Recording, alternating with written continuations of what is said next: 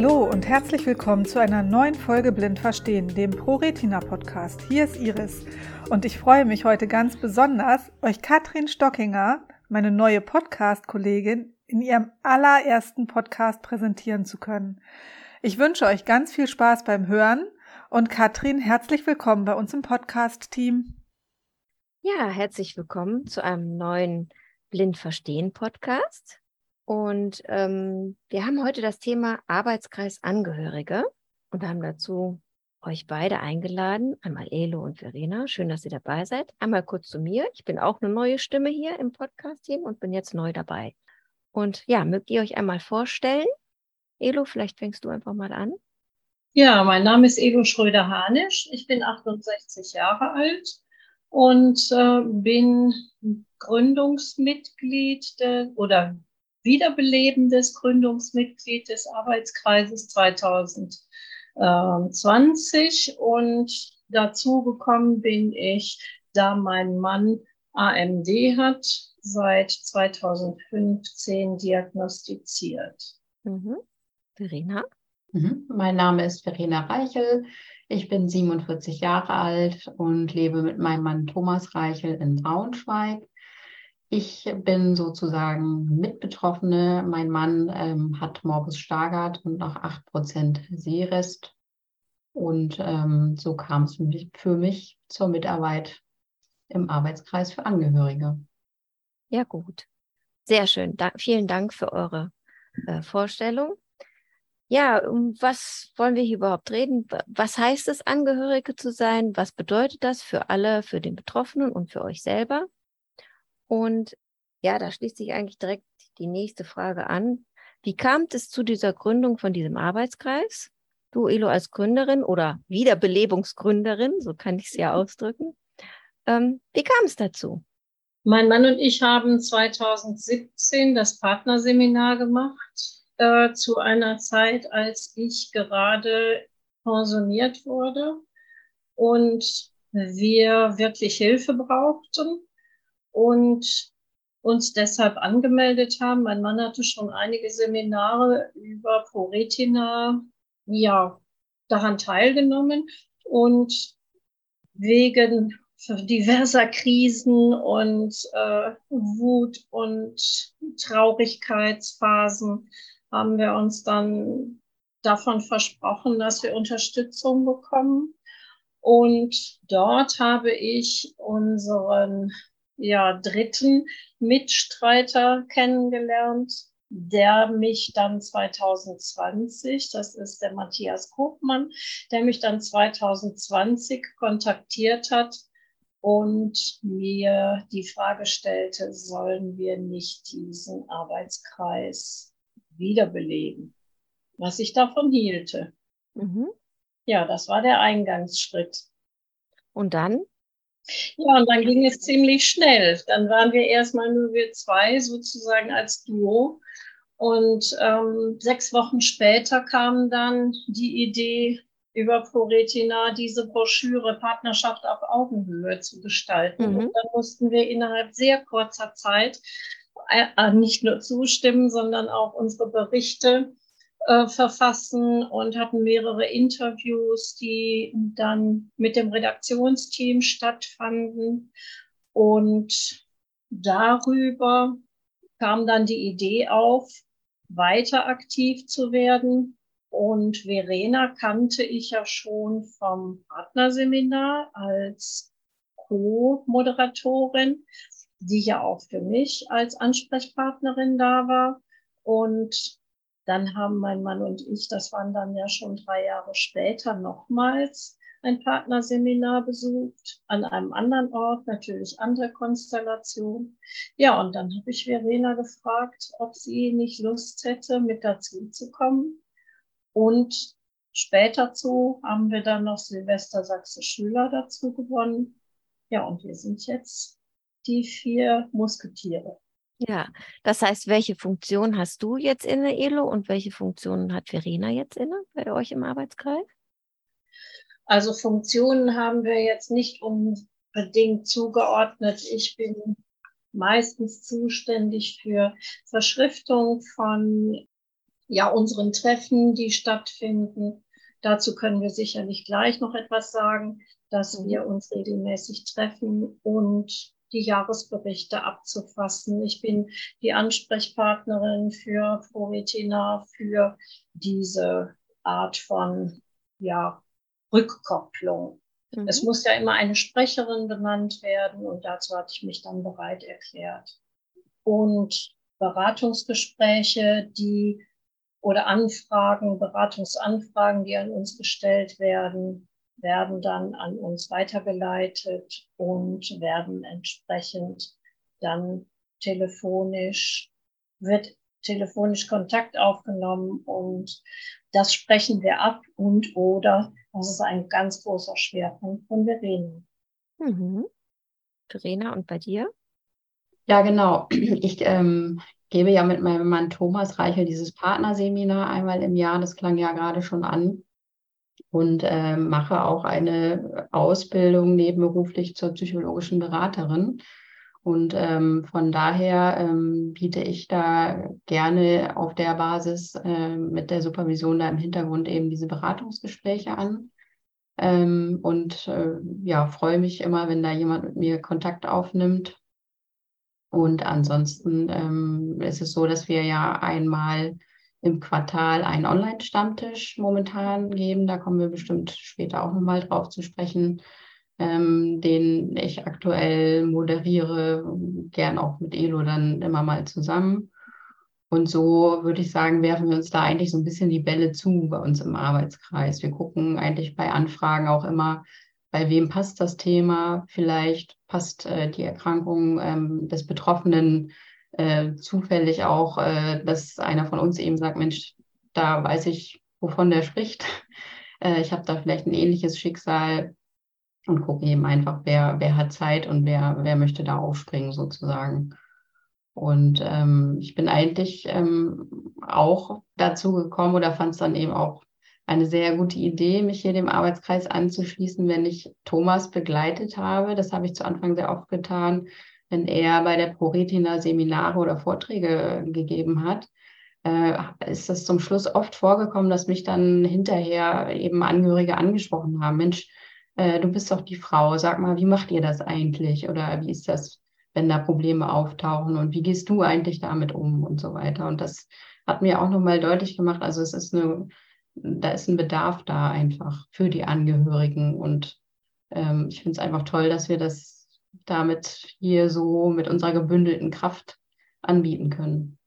Ja, ich denke mir, das ist auch immer sehr, sehr, sehr wichtig, dass man einen Anlaufpunkt hat und dass man sich irgendwie als, man gerät ja da einfach rein in so der Diagnose und dann ist man auch als, als Angehöriger erstmal mit was konfrontiert, was einem total unbekannt ist. Genau.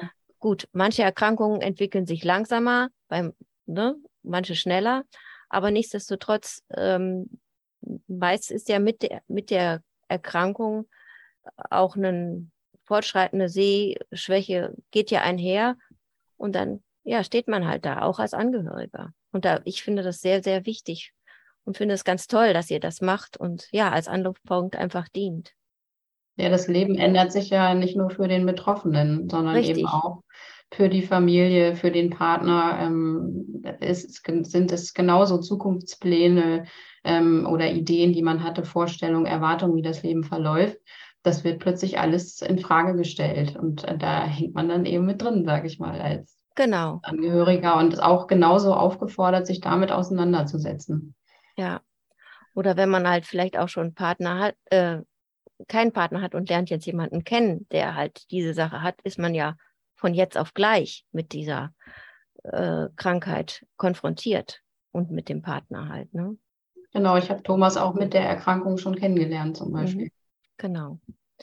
Ja, ihr hattet vorhin schon angesprochen, äh, wie oft ihr euch trefft. Könnt ihr einfach noch mal ganz kurz erzählen, wie oft das ist und wann und ob persönlich oder per Videocall? Wir verabreden uns monatlich mhm. per Videocall und bearbeiten dann das, was, äh, was ansteht, was sehr unterschiedliche äh, Thematiken sind, ob wir jetzt an dem Flyer gearbeitet haben oder die Zusammenstellung für den Jahresbericht oder unser nächstes ähm, Online-Meeting, was viermal im Jahr stattfindet, vorbereiten, ob wir dazu Gäste einladen. Also das sind schon mal die Fixtermine, die auch in der Seminarliste von ProRetina stehen. Und im vergangenen Jahr haben wir uns das erste Mal Corona-bedingt ja, real getroffen, um dann unser Seminar, Angehörigenseminar vorzubereiten. Und dazu haben wir uns dann in Aachen getroffen, was wir in diesem Jahr für die Perfektionierung dessen wieder machen wollen. Ach, sehr schön. Also auch mal, dass man sie auch mal normal von Auge zu Auge sieht oder hört, spricht, etc. Genau, das ist eigentlich auch, fand ich, das äh, war auch eine schöne Gelegenheit. Unsere jeweiligen Partner waren dann auch mit dabei ne, und haben dann in der Zwischenzeit, während wir gearbeitet haben, haben dann die drei was unternommen. Und so hatten wir dann irgendwie auch einen Austausch so unter Paaren, sage ich mal noch, ne? Äh, wenn wir dann am Abend da vielleicht unterwegs waren, essen, ne? sich einfach nochmal ein bisschen näher kennenlernen und zu gucken, ja, wie geht der ein oder andere oder auch das ein oder andere Paar mit dem Thema um. Ja, sehr schön. Wie viele Mitglieder habt ihr eigentlich inzwischen? Meinst du Mitglieder, die sich online zuschalten? Genau, Mitglieder, die sich online zuschalten, also mit denen ihr euch da quartalsmäßig diese zu diesem Online-Seminar oder Austausch kommen und da angemeldet sind bei euch im Arbeitskreis? Hm. Also das ist ganz unterschiedlich. Wir haben aktuell einen festen Verteiler, sage ich mal, den wir da kontaktieren jedes Mal, wenn wir uns ähm, auf ein Thema festgelegt haben für den Online-Stammtisch. Und ähm, es ist ganz unterschiedlich, wie viele sich dann dazuschalten. Das ist je, also ich habe den Eindruck, das hängt manchmal vom Thema ab. Manchmal ist es einfach auch äh, der Tag, ob es passt oder nicht. Und das Charmante aber bei diesen Online-Treffen ist tatsächlich, dass wir aus ganz Deutschland ähm, eben Angehörige ansprechen können ne? und da wirklich eine Bandbreite von Nord, Süd, Ost, West dann haben. Und auch vom Altersdurchschnitt finde ich das immer mhm. sehr, sehr gut durchmischt. Ja, das könnte ich mir vorstellen. Dass, ich meine, das trifft ja viele Altersklassen. Ja. Ne? Das ist ja jetzt nicht auf irgendjemanden begrenzt. Genau. Ne? Was das betrifft.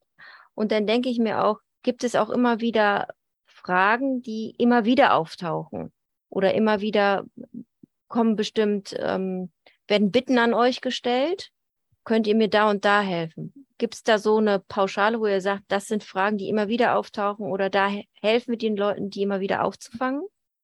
Also immer wieder auftaucht sicherlich ähm, die Reibung bei Ordnung, bei Abläufen im Haushalt, bei Besorgungen und das Thema Zeit, Zeitbudget. Wie schafft man es, dann eben auch noch sich abzugrenzen, Nein zu sagen und mit dem Trotz oder auch dem Ärger des anderen, der anderen umzugehen. Und hm. ja, da gibt es sicher, Verena, noch etwas zu ergänzen. Ja, also ich finde so die, die Dauerbrenner oder Klassiker sind, ist das Thema Hilfe. Ne? Das haben wir, glaube ich, sehr oft Hilfeleistung. Ne? Ähm, ist das zu viel, ist das zu wenig? Ne? Wo bevormunde ich den Betroffenen vielleicht ne, durch meine Hilfeleistung? Ähm, wo stehe ich aber auch als Angehöriger da und muss mir anschauen, dass vielleicht gerade was schief geht und habe dann vielleicht auch eine Sorge und das dann auch auszuhalten, jemals Angehöriger. Ne? Das ist, finde ich, so ein Klassiker, und ähm, was auch gut zu beobachten ist, dass diese Verarbeitungsmodi, äh, sage ich mal, die sind auf unterschiedlichen Zeitebenen oft. Ne? Also zum Beispiel bei einer Diagnose oder nach einer Diagnose ist es ganz oft so, der Angehörige ist vielleicht zum Beispiel schon äh, dabei, in Aktivismus zu verfallen und holt sich Zweit-, Dritt- und Viertmeinung ein und liest die neuesten Forschungsberichte und der Betroffene ist vielleicht eigentlich, braucht er gerade noch was ganz anderes. Ne? Der ist vielleicht noch in der, erstmal in der Schockstarre, sage ich jetzt mal, ne? oder möchte vielleicht erstmal sich gar nicht mit dem Thema auseinandersetzen dem ist das dann zu viel. Und das sind dann oft die Punkte, wo eben Konflikte entstehen. Und da, glaube ich, ist es gut, als Angehöriger eben auch zu sagen, ich ähm, kläre das mal mit jemandem, der hat vielleicht Ähnliches durchgemacht. und ähm, muss das nicht mit meinem Partner noch ausfechten, weil wir haben ja gerade schon genug ähm, zu bearbeiten, sage ich mal. Genau. Das wäre auch direkt meine nächste Frage. Wie könnt ihr die Leute unterstützen und wie helft ihr? Es gibt ja über äh, ProRetina Ansprechpartner, die auch spezialisiert sind auf bestimmte Erkrankungen oder Themenbereiche, mhm. also von Hilfsmittel bis zur Beantragung bestimmter Ausweise oder eben bezogen auf die Erkrankungen. Das sind Verweise, aber es gibt eben auch Gesprächsinhalte, die ja im psychoemotionalen Bereich einfach ein Verstehen zum Ausdruck bringen und mögliche Hilfestellungen im Hinblick auf, ja, sich auch Fremdhilfe zu suchen. Also das ist inhaltlich sehr unterschiedlich, was wir sagen können, weil auch die Fragestellung oder die Not des Betreffenden, der Betreffenden so unterschiedlich sind. Oder eben auch können es ähm, weniger Not als auch fachlich-sachliche Fragen sein. Und Verena mit ihrem Ausbildungshintergrund und ja, Silvester aufgrund der Professionalität. Ich habe die Seminare über ProRetina gemacht, so dass wir auch über ein bestimmtes Repertoire des Herangehens und äh, der Gesprächsführung verfügen, mhm. so dass ich glaube, dass wir dann auch die Betroffenen gut da abholen können, womit sie mit uns in Kontakt treten. Ja, ja, das hört sich sehr interessant an. Ähm, kannst du noch mal kurz was sagen, äh, Verena, zu deinem fachlichen Hintergrund?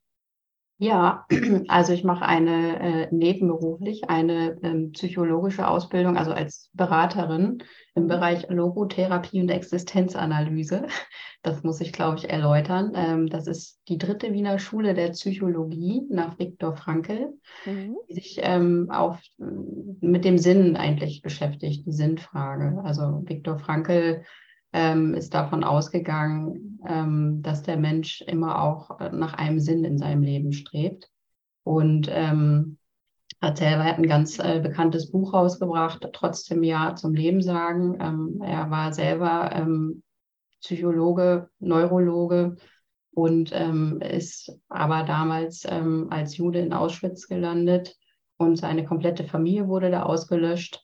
Und er hat das eben überlebt und hat im Anschluss dieses Buch geschrieben und hat auch diesen Zweig der Psychologie ähm, begründet. Und damit beschäftige ich mich schon seit vielen Jahren ähm, und bin eben da im beraterischen Bereich, in, stecke ich quasi in, in der Endphase einer Ausbildung. Ja, das ist bestimmt sehr, sehr hilfreich und sehr, ja, unterstützend auch für die. Du weißt halt, wie du mit den Menschen, wie du sie auffangen kannst in dem Sinne, ne? Einfach jetzt erstmal. Ja, für viele stellt sich natürlich diese Frage. Ne? Durch äh, so eine Diagnose ist dann erstmal vielleicht droht da dann Verlust des Arbeitsplatzes. Ne? Ähm, und da taucht die Frage natürlich auf, welchen Sinn macht das Leben dann auch noch, mhm. wenn ich gewisse Dinge vielleicht nicht mehr kann. Ähm, welche Bedeutung kann ich noch haben oder hat das auch für mich, für unsere Partnerschaft? Das sind eben die Fragen, die, glaube ich, die Menschen da bewegen. Mhm. Ja, aber das ist doch sehr hilfreich und äh, möchten natürlich auch hier Hilfestellung geben an unsere Zuhörerinnen, Zuhörer, ja, dass die halt auch wieder positiv in die Zukunft blicken können. Und ich denke mir, mit eurer Unterstützung ist das, die ist super viel wert für die Angehörigen. Denn ähm, wie wir schon festgestellt haben, ist es ja von, man springt ins kalte Wasser, weil man erstmal nicht weiß, was ist und wie man reagieren muss. Und wie ihr beide auch schon gesagt habt, wann nehme ich mich zurück und wann ist es einfach zu viel? Habt ihr da vielleicht noch mal so ein paar Tipps, was man oder wie, wie kann man es am besten, wo ist, liegt der Grad? Ich glaube, die ganz wichtig ist der Dialog an der Stelle zum Thema Hilfe. Also ähm, das ist einfach der Schlüssel, sich wirklich offen darüber auszutauschen. Äh, Elo lacht schon so, sicherlich kannst du da auch gleich was äh, zu sagen, aber eben einfach, ähm, wir haben auch für uns hier vereinbart, zum Beispiel, wenn ich nicht frage, so nach dem Motto, oder wenn ich nichts sage, dann brauche ich auch keine Hilfe. Ne? Und das eben auch einerseits an, eben auszuhalten als Angehöriger, dass ich sehe, gut, wenn ich das jetzt machen würde, würde es schneller gehen. Oh, das geht jetzt, glaube ich, irgendwie schief. Nachher verletzt er sich noch oder ähnliches und man möchte dann einschreiten. Und aber dem anderen auch nicht diese Autonomie zu nehmen. Und er sagt vielleicht, ich möchte aber gerade das selber machen und ähm, ich möchte das auch nicht verlernen oder ich möchte da auch nicht dich ständig um Hilfe bitten müssen. Und da ist einfach wichtig, glaube ich, so zu vereinbaren. Äh, das habe ich auch oft im Partnerseminar erlebt. Ne? Also wir haben so ein geflügeltes Wort. Ähm, wenn du nichts sagst, habe ich frei als Angehöriger sozusagen. Ne? Also nicht, ich musste mich da auch sehr zügeln, nicht gleich aufzuspringen und im vorauseilenden Gehorsam vielleicht was abnehmen zu wollen, ne? sondern den anderen auch in seiner Autonomie zu belassen eben. Ne? Das ist, glaube ich, ein schmaler Grad und da hilft einfach nur darüber sprechen. Ne? Brauchst du jetzt Hilfe oder nicht? Sag, wenn du Hilfe brauchst. Oder auch, ich kann das gerade schwer mit ansehen. Ich ja. gehe raus, ruf mich, wenn was ist. ne? ja. ja, das lässt sich ja auch nicht immer ähm, planen. Und dann kommen eben auch die Momente, in denen dann plötzliche Anfragen kommen oder auch Hilfen eingefordert werden, wenn wir als PartnerInnen auch mit anderen Dingen beschäftigt sind. Und äh, wo ist dann eben auch die Grenze und dem anderen, der anderen etwas zuzutrauen und dann auch mit den eigenen Ängsten umzugehen? Wo ist die Grenze der Autonomie? Also ob das Haushalt und oder eigenständiges Unterwegssein sind, was dann schon auch mit, ähm, ja, mit Ängsten oder mit Spannungen äh, verbunden ist. Und ohne sich wirklich auch immer wieder auszutauschen, funktioniert das nicht. Es ist ganz, ganz schwierig, Partnerschaft auf Augenhöhe mit oder unter Integration dieser Erkrankung zu machen, weil es sind ja nicht nur die Anforderungen, die die Lebensführung mit sich bringt, sondern es geht ja auch dieser ganze emotionale Bereich von Wertschätzung und Partnerschaft gesehen werden oder äh, was ist mutwillig oder ist das jetzt wirklich äh, aus Ärger oder weil es nicht anders geht. Mhm. Also ja, und wenn man es vorher nicht geschafft hat, miteinander auch Probleme anzusprechen, dann kann es wirklich eng werden. Ja, oh ja, das glaube ich, das glaube ich sehr. Elo, was hättest du dir denn gewünscht, als die Diagnose kam? Ähm, welche Unterstützung hättest du dir gewünscht? In welcher Form, als du damals ja vor die mit der Diagnose konfrontiert wurdest? Wir haben die Diagnose wie ja eine kalte Dusche übergestülpt bekommen von dem damals behandelnden Augenarzt meines Mannes. Mhm. Und wissend, was diese Erkrankung bedeutet, weil mein Schwiegervater auch erkrankt war, was man aber natürlich ähm, damals noch nicht genau diagnostizieren konnte. Vor 30 mhm. Jahren ist ja. es ja überhaupt ja. erst die erste Diagnose bezüglich AMG äh, geschehen und wir wussten, was auf uns zukommt. Wir waren erstmal schockiert. Und darüber aktiv zu werden, war das Wesentliche für meinen Mann. Es gab in Aachen dann eine Gruppe, AMD-Gruppe, die er wiederbelebt hat. Aber was für mich wichtig war, es war erstmal nur funktionieren. Ich hatte gar keine Vorstellung, was für mich als Angehörige ähm, wichtig war. Ich habe nur gedacht, wie kriegst du dieses Leben mit deiner Arbeit noch bewältigt? Und ich war eher in der Phase Entsetzen, mhm. weil die Lebensplanung auseinander fiel oder so ein bisschen auseinander fiel. Denn wir hatten ja einiges geplant. Und was habe ich mir gewünscht? Also, ähm, da wir zu der Zeit nicht immer haben gut sprechen können, Mike aber dann auch die Seminare bei ProRetina besucht hat und mehr Wissen hatte, woran er mich dann teilhaben lassen konnte. Das hat uns dann geholfen und wir haben uns auch fremde Hilfe gesucht. Wir waren bei einer Beratungsstelle, bevor wir ähm, das Partnerseminar gemacht haben mit dem Thema Umgang mit fortschreitenden Erkrankungen. Und da es dabei nicht nur um Krebserkrankungen als progrediente Erkrankung ging, wessen ich mich vergewissert hatte, waren das so die ersten Schritte, wo mhm. wir gemeinsam ins Gespräch gegangen sind und sehr viel Unterstützung hatten, eben auch unsere Traurigkeit zu erleben und miteinander auszutauschen. Und das war unsere Eigeninitiative, diese Unterstützung, uns zu organisieren. Ja, ja, klar. Und ich kann mir vorstellen, dass wenn jemand heutzutage mit der Diagnose konfrontiert wird als Angehöriger, dass er dann auch erstmal, ja, so, dass es ihm gut täte, direkt so eine Hilfe zu bekommen, auch wenn er halt äh, die ProRetina nicht kennt. Also von daher, ja. tue Gutes und rede darüber. Müssen wir hier ein bisschen Werbung machen, quasi. In dem Sinne, dass ähm, ja, dass auch die Angehörigen wissen, dass sie nicht alleine gelassen werden. Hm. Also ich habe mich auch im Freundeskreis zunächst alleine empfunden, weil das war ja jetzt ein Thema, in dem niemand mitreden konnte, auch die Kinder nicht. Genau. Und die dann natürlich noch mit eigenen Ängsten an uns herantraten und da, puh, da wurde es dann manchmal schon straff. Ja. ja. Ich glaube, man ist ja auch als Angehöriger, eben, Elo, du sagtest das ja auch, das Stichwort funktionieren. Ne? Man ist ja erstmal in dieser Rolle, da ist so, ein, so eine Schockdiagnose gekommen und dann ähm, vielleicht Freunde und Verwandte ähm, fragen dann beim Angehörigen oft nach, ne? Mensch, sag mal, wie geht's dem denn und wie ist es ja. denn jetzt und so weiter. Ne? Man ist dann auch so ein bisschen die Auskunftsstelle für alle, sage ich mal, ne? Und er hat tausend Dinge im Hintergrund zu organisieren und kommt gar nicht dazu, eben zu sich zu kommen, sage ich mal. Ne? Und dazu mhm. kommt, als Angehöriger möchte man ja den Betroffenen, der ja auch nun jetzt da unter Schock steht, nicht noch mit äh, eigenen Problemen vielleicht belasten. Ne? Also bei uns hat das mal zu einem Punkt geführt, wo als äh, es Thomas schon wieder besser ging, hab, ist mir hier mal der Kragen geplatzt und ich habe gesagt, Mensch, mich hat eigentlich nie jemand gefragt, wie es mir eigentlich mit deiner Erkrankung geht. Und ja.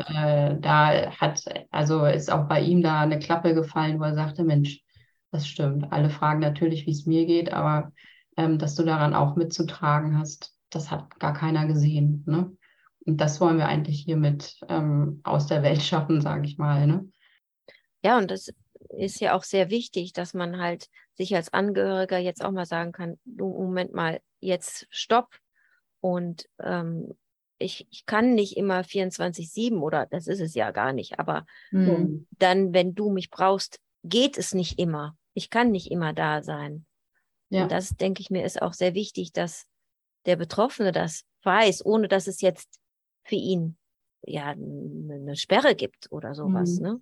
Oder dass ich das auch als Angehöriger genauso verarbeiten muss. Ich, ich verlaufe, also ich durchlaufe ja auch diese Phasen. Ich muss auch mal darüber weinen dürfen und traurig sein. Äh, äh, über Dinge, die dann eben vielleicht nicht mehr gehen werden in Zukunft oder ähm, ne, einfach mich damit auch auseinanderzusetzen. Das braucht auch seinen Raum und den braucht auch der Angehörige. Also ich weiß, als das erste Mal mich aus dem Freundeskreis jemand gefragt hat, wie geht es dir eigentlich damit, dass ich echt in Tränen ausgebrochen bin, ne? weil da war die Erkrankung ja über schon richtig lange Zeit. Und ich arbeitete dann auch nicht mehr, so dass, wenn ich mich erinnere, mindestens schon, ja, oder an die zwei Jahre ins Land gegangen waren. Und mhm. das war dann das erste Mal. Und da dachte ich schon, oh, das ist schon ganz schön krass, ne? Mhm. Und das ist heute, äh, ich fordere das dann auch ein oder ich, äh, ich drängle mich dann auch schon mal in den Vordergrund. Ne? Mhm. Was aber auch dazu führt, dass dann äh, gesagt wird, ja, du äh, schiebst hier die Mitleidstour. Also man muss da schon sehr vorsichtig sein. Ja, ich denke mir manchmal, dass es ein schmaler Grad ist. Ne? Ja. Das, ja, das doch, das empfinde ist ja auch so ein Thema, was wir manchmal haben, auch äh, in den Beratungen oder Seminaren, ne, der Angehörige. Natürlich habe ich nicht die Beeinträchtigung und ich ne, darf ich trotzdem Dinge genießen und Dinge tun, die der andere nicht kann. Ne? Das zerbricht einem dann vielleicht das Herz. Aber ähm, trotzdem muss ich das ja dürfen und genießen können. Und das ist auch häufig eine Frage, vor der dann die Angehörigen stehen und ja, eben sagen, Mensch, ja, darf ich das überhaupt mich freuen oder ähm, Spaß daran haben, Dinge zu unternehmen, die ich aber jetzt leider nur alleine machen kann. Ne? Genau, genau. Ja, dieses Spaß, auch diesen Spaß auch zuzulassen, ohne schlechtes Gewissen. Ja, genau. Hm?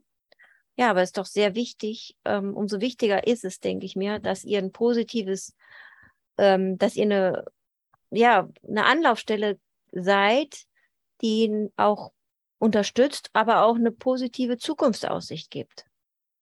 Also vor unserer Langzeiterfahrung in Partnerschaft mhm. mit der Erkrankung.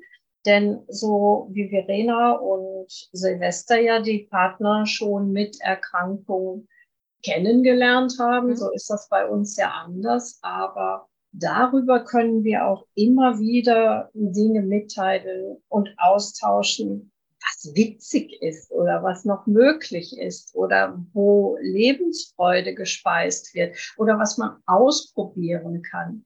Also ne, wir machen Ausflüge mit unseren blinden Passagieren, was uns dann auch Freude macht. Das ist so ein geflügeltes Wort. Also der blinde Co-Pilot ist ähm, ja und das auch den anderen zu sagen, dann gibt es schon mal so ein Puh, aber dann äh, haben wir einfach auch ja solche Spaßmomente. Man muss auch über sich lachen können, auch als Mensch mit Einschränkung. Und ja. ähm, das bedarf auch einer Kultivierung. Und daran arbeiten wir auch. Das können wir auch mitgeben. Also auch da eine andere Balance zu bekommen. Ja, und gerade diese Balance, was du sagst, dieses Positive und diesen Spaß haben, das ist ja das, was, was uns ja weiter vorantreibt und, und auch wieder positiv in die Zukunft zu blicken. Ne? Also das ist ganz, ganz, ganz wichtig. Und auch für die Angehörigen, ne? dass man halt zusammen in dieser Partnerschaft oder auch als Angehöriger, spielt ja jetzt keine Rolle, ob Partner mhm. oder andere Angehöriger, dass man halt sagt, Mensch, es geht trotzdem weiter und ich habe Hilfe und so und so und so kann man das regeln. Ich meine, es gibt nicht den einen richtigen Weg und jede Erkrankung und jeder Partner ist ja auch anders. Aber ähm, ich weiß, woran ich mich wenden kann. Ja, und lernen vielleicht auch da Menschen und Paare auch kennen, die auch trotzdem ein gutes Leben haben. Ne? Also und kann da vielleicht mich auch inspirieren lassen und daran auch weiter wachsen als Paar. Ne? Also es ist ja immer so wie so ein Geschmacksverstärker für so eine Beziehung, finde ich, so eine Erkrankung. Mhm. Da wird so mit dem Brennglas eigentlich werden da Probleme sichtbar. Und eigentlich ist die Arbeit dann daran, finde ich, ist aber auch wertvoll wiederum. Ne? Also wir erleben das zum Beispiel auch, wenn wir die Seminare geben. Das fordert uns hier auch als Paar jedes Mal wieder auf, äh, uns damit nochmal auseinanderzusetzen und zu beschäftigen. Ne? Das ist ähm, eine wertvolle Arbeit einfach. Mhm. Ja, das kann ich mir vorstellen. Es gibt bestimmt auch Momente, die ihr ähm, jetzt habt als Angehörige, als Paar, die ihr vor der Erkrankung oder mit einem anderen Partner nie so hättet, die aber sehr positiv sind. Das stimmt. Ja, also ich weiß es nicht. Ähm, sowas wie, ja, man, man ist sensibler für viele Dinge.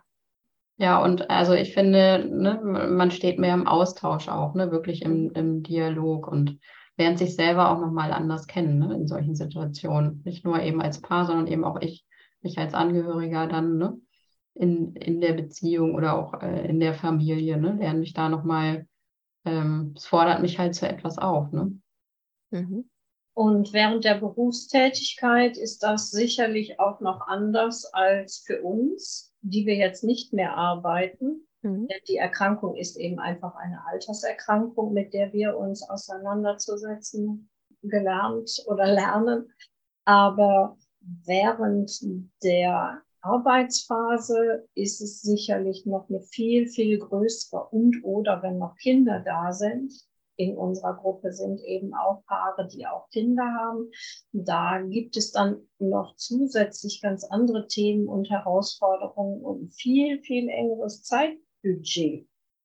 ja, da sagst du was Wahres. Also man muss sich halt, man will sich ja auch nicht zerreißen oder man kann ja auch sich nicht zerreißen, um allen gerecht zu werden. Ne? Ja, da gilt es eben auch gut auf sich zu achten. Ne? Also gerade als Angehöriger ist man da vielleicht noch so ein bisschen im Fokus. Also die Frage kenne ich selber auch, was ist jetzt, wenn ich mal nicht kann? Ne? Mhm. Auch mir kann mal eine Knieverletzung, irgendwas, was mich mal außer Gefecht äh, setzt, sage ich mal, ne? und vielleicht immobil macht über einen gewissen Zeitraum oder ähm, ne? vielleicht bin ich der, der jetzt plötzlich das Geld verdient und dann verliere ich plötzlich meinen Job oder ähnliches. Das sind ja auch Sorgen, die dann eher einen Angehörigen vielleicht in dem Moment belasten. Ne? Genau, ja. Also man kann auch sagen, dass ähm, die Hilfen, die von außen kommen, die, dass man die auch annehmen sollte. Ne? Wie, wie zum Beispiel von eurem Arbeitskreis. Auf jeden Fall. Und es gibt ja da auch vielfältig Hilfsangebote. Ne? Also wie Elo vorhin auch schon sagte, manchmal sind es einfach praktische Dinge, die wir gefragt werden. Ne? Wie ist das mit einer Pflegestufe, Behindertengrad, ne? so Formalien, ne? eine Arbeitsassistenz, äh, und so weiter. Ne? Müssen wir das Haus umbauen? Ne? So, also solche Geschichten bis hin eben zu, äh, Mensch, ich kann gerade einfach nicht mehr, ich möchte mal eine Stunde einfach nur mir hier jetzt irgendwie ungefiltert alles von der Seele reden. Ne? Das ist ganz unterschiedlich. Ja, genau. Ich kann mir auch vorstellen, dass, ähm, ja, dass man Hilfen auch ähm, einfordern sollte. Ne? Auf jeden Fall.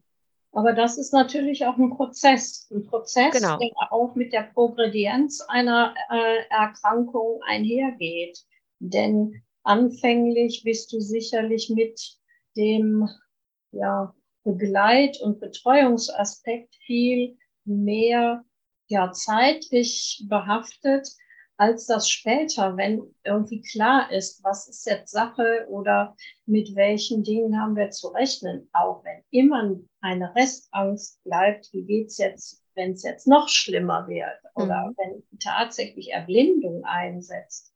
Aber das ist wirklich eine Frage des, ja, des Anpassens. Ja. Ja, aber mit dieser Hilfe meine ich auch Nachbarschaftshilfe beziehungsweise ihr habt bestimmt auch so ein Netzwerk aufgebaut mit, mit Leuten, die, wie du eben sagtest, Verena, wenn ich da mal ein Bein gebrochen habe und nicht mobil bin, kann ich auf mein Netzwerk, was ich so aufgebaut habe, äh, da zurückgreifen. Ich glaube, das ist auch sehr wichtig, ne? außerhalb jetzt vom, äh, von dem Arbeitskreis Angehöriger, sondern in meiner direkten Umgebung. Also das ist wichtig, glaube ich, ein Netzwerk, ähm, unabhängig von, von einer Behinderung auch, glaube ich, ist das sowieso ein wichtiger Faktor. Mhm. Ähm, und wir werden auch alle älter. Ich glaube, auch dann ist es sehr gut, wenn man ein gutes Netzwerk hat.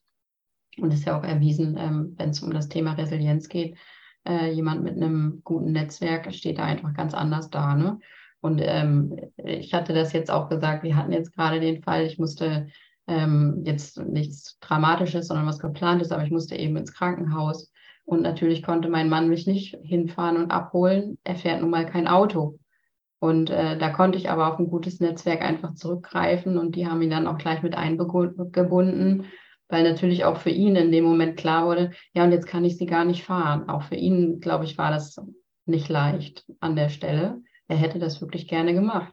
Und ähm, dabei eben zu sagen, ja, wir haben aber liebe Freunde, die dann sagen, komm, wir holen sie ab und du kommst mit.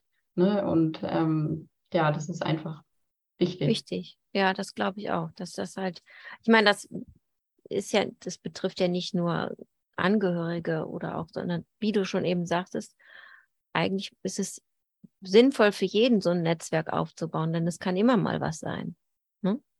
Unverhofft, wie wir alle wissen. Ja, genau ja, solange ich das planen kann, so, ist, so geht es uns jetzt zum zweiten Mal, weil ich nochmal ja nach einer Operation längere Zeit nicht gehfähig bin, was natürlich für uns ein riesenorganisatorisches Thema darstellt. Zumal ich eben auch noch die Betreuung meiner hochbetagten Mutter habe und wenn ich nicht fahren kann, dann wird die Sache schon etwas eng.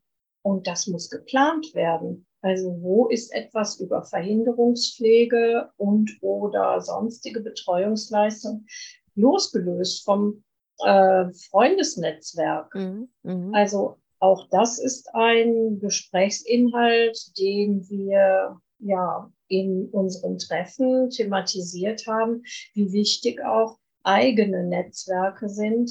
Und wenn ich in eine Anschlussheilbehandlung muss und mein Mann dann sagt, ja, aber du musst irgendwo hingehen, wohin ich mit dem Zug fahren kann.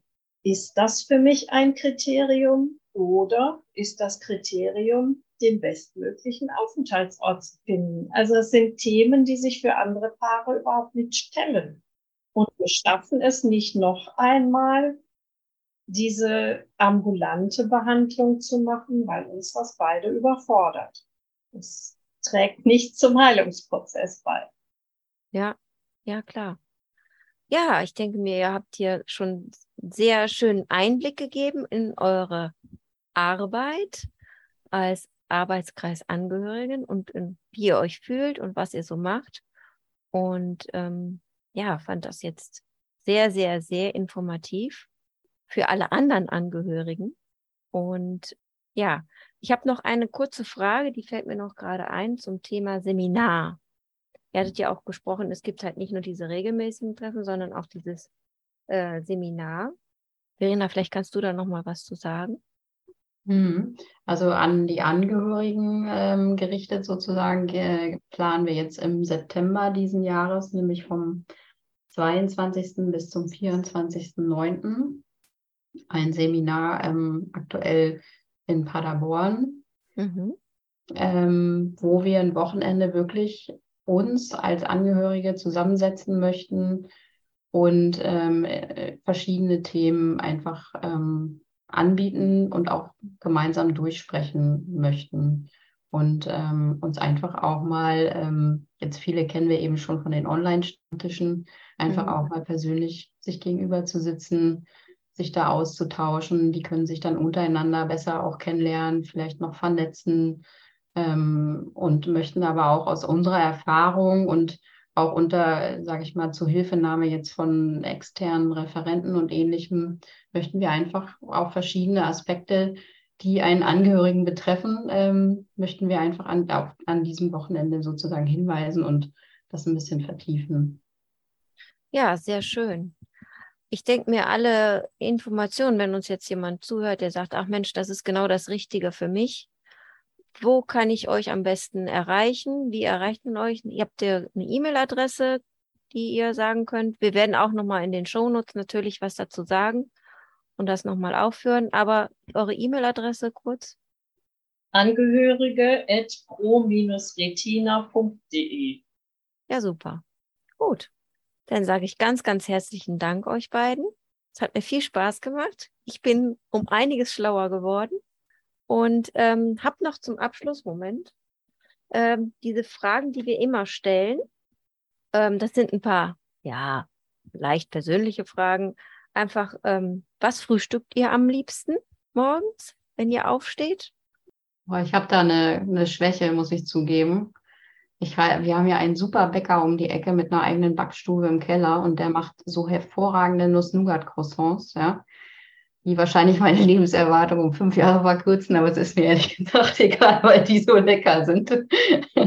da muss der Teig 24 Stunden gehen, also die sind wirklich ganz große Klasse. Und Kaffee natürlich. Ne? Ja, okay. Elo? Wir trinken schwarzen Tee und essen verschiedene Obstsorten mit Sojajoghurt und Nüssen. ja, okay. Kontrast. Ja, sehr ja. vorbildlich. Ich bin ein bisschen neidisch. Nein, aber das ist halt so. Das ist jetzt nicht geschönt, sondern das ist Tatsache. Ja, das nehme ich mir auch jeden Morgen vor, aber es wird irgendwie nichts. Ja, und welches Buch hat euch in letzter Zeit nachhaltig beeinflusst, beeindruckt? Also ich habe gerade von Dr. Edith Eger in der Hölle tanzen gelesen und das hat mich wirklich sehr beeindruckt. Muss ich zugeben. Auch äh, keine leichte Kost, wie der Titel vielleicht schon andeutet. Aber ähm, ebenso, ja, das Thema, wie kann ein Leben gut gehen, auch wenn rundherum nicht alles gut ist. Und äh, kann man da für sich einfach trotzdem was ja, Sinnvolles finden, was Gutes draus machen und sich nicht unterkriegen lassen. Ich habe von Edgar Selge, hast du uns endlich gefunden, gelesen.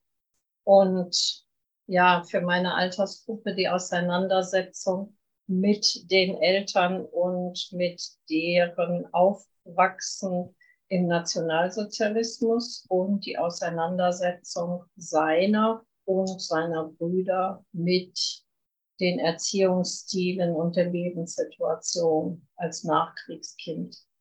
Hm, sehr beeindruckend, ne? Ja, keine leichte Kost. Ja. Wenn man selbst aus der Zeit kommt, ist Genau. das, glaube ich, noch etwas anderes als das als Zeitreise zu verstehen.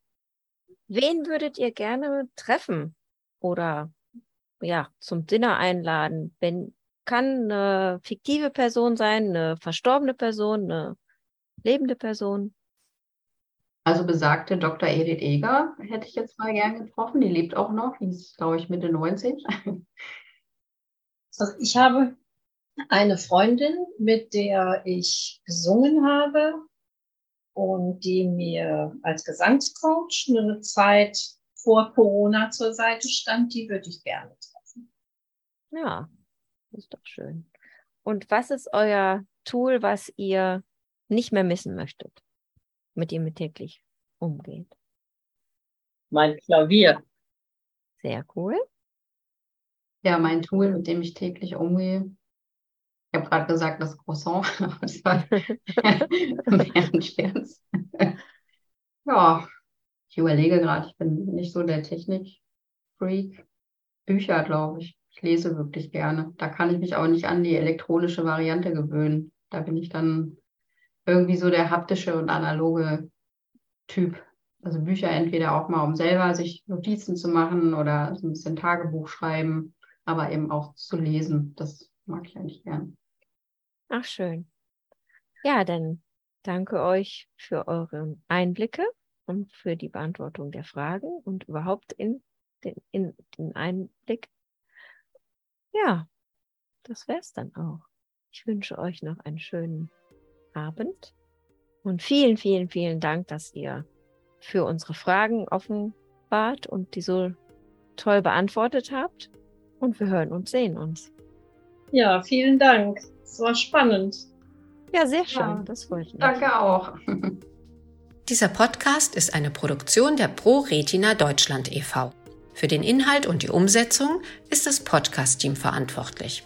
Solltet ihr Anregungen, Lob und Kritik für unser Podcast-Team haben, schreibt uns gerne per Mail an blindverstehen@pro-retina.de oder hinterlasst uns eine Nachricht bei WhatsApp unter der Nummer 0228 227 2170. Für die technische Umsetzung des Podcasts bedanken wir uns bei Christian Andres. Wer mehr über degenerative Netzhauterkrankungen erfahren möchte, schaut einfach mal unter www.pro-retina.de vorbei. Dort könnt ihr natürlich auch alle Folgen des Podcasts, die bisher erschienen sind, finden und anhören. Ihr könnt uns natürlich auch bei Spotify, iTunes und auf allen gängigen Plattformen abonnieren, damit euch keine Folge mehr entgeht. Bis demnächst, euer ProRetina Podcast Team.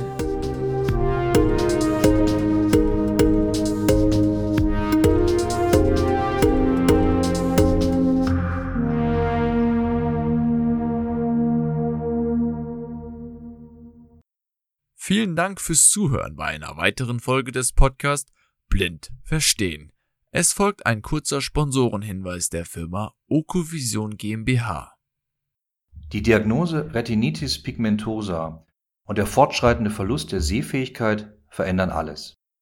Wir bei Okovision möchten, dass Ihr Gesichtsfeld erhalten bleibt.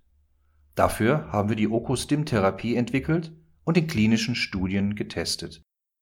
Erfahren Sie mehr auf unserer Website www.okovision.de.